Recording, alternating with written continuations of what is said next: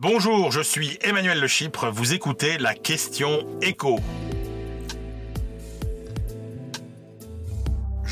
Les prix des carburants vont-ils monter? Que peut faire le gouvernement? Euh, La question devient brûlante euh, quand on regarde l'évolution des prix sur tout le territoire. Euh, aujourd'hui, le samplon 95 vaut en moyenne 1,90€.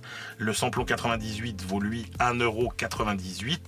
C'est 10 centimes de plus pour ces deux carburants par rapport à début juillet. Et puis un litre de gazole vaut 1,88€. C'est presque 20 centimes de plus que fin juillet. Ça veut dire que dans beaucoup de stations, on a déjà dépasser la barre des 2 euros le litre de carburant, notamment dans les zones touristiques où les prix sont nettement plus élevés que la moyenne nationale. L'impact sur le budget est euh, sans appel pour euh, les Français.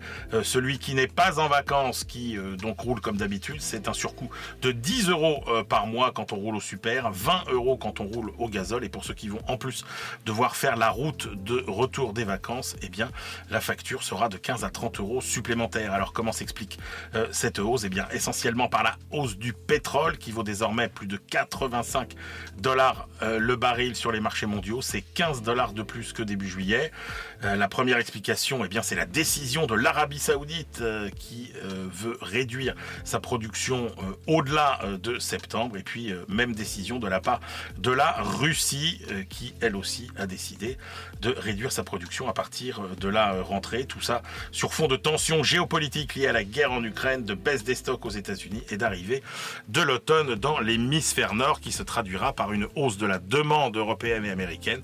Donc peu probable que les prix baissent rapidement puisque le consensus des experts euh, estime que euh, le baril pourrait frôler euh, les 100 dollars d'ici la fin de l'année. Alors que peut faire le gouvernement? C'est évidemment un vrai casse-tête. Comment faire pour soulager la facture de carburant des Français sans que ça coûte trop cher aux finances publiques? Puisque la priorité du gouvernement, c'est de réduire les dépenses. Alors évidemment, plusieurs partis d'opposition réclament une baisse des taxes, notamment de la TVA.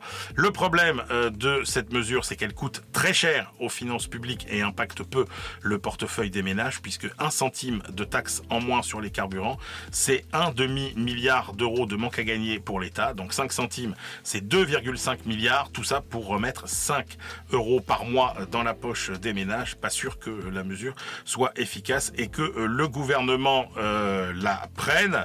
Les ristournes ponctuelles, comme celles qui ont été mises en place en 2022, les 18, 30 puis 10 centimes par litre de carburant à la pompe, bah, c'est un peu le même esprit que les baisses généralisées. Elles profitent euh, à tout le monde.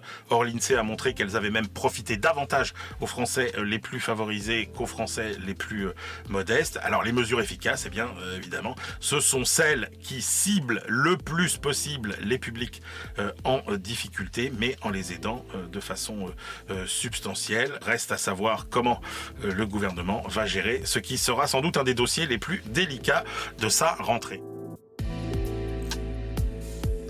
Vous venez d'écouter la question écho, le podcast quotidien pour répondre à toutes les questions que vous vous posez sur l'actualité économique. Abonnez-vous sur votre plateforme préférée pour ne rien manquer et pourquoi pas nous laisser une note ou un commentaire. À bientôt.